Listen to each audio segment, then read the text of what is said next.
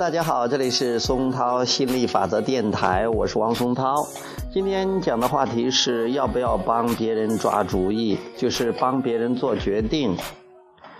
嗯，事情是这样的，就是呃，大概两年前，呃，我从爸爸妈妈这里搬出去，搬到啊附近的一个呃一高旁边的一个两房两房的呃这个住室啊。嗯，当时呢，嗯，他们有一个里边都有带了电视，呃，但是那个电视不怎么好用，基本上都快报废了啊。那后来呢，我又把我自己的电视搬了过去，呃，再后来又修空调啊，包括他那个，呃，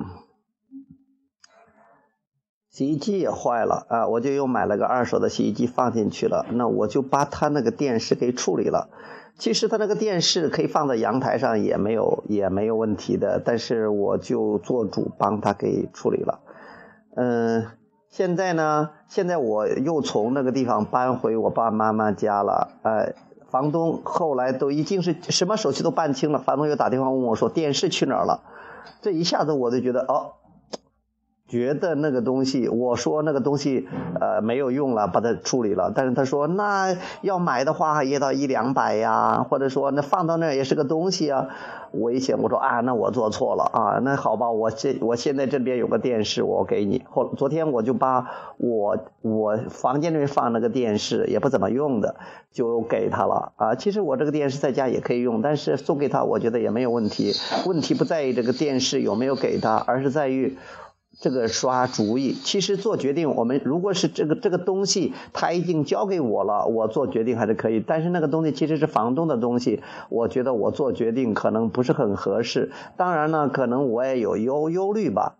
如果是我很定的做了决定，也没有什么，也没什么。其实这事儿也还是圆满的处理了。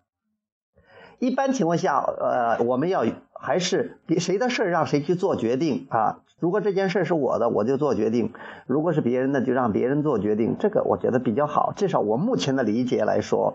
包括我儿子的事情，我就让他做决定。呃，包括像我朋友的事情，我女朋友的事情，我也让他做决定。因为每个人都是个创造者，除非他让我帮他拿主意，那我也只是提个建议。最后还是要让他拿主意，最好不要自己拿主意。因为如果你帮他拿主意了，将来出什么错了就是你的儿。但是如果你拿了主意，你要为这个结果负责任，这个也也挺好的啊。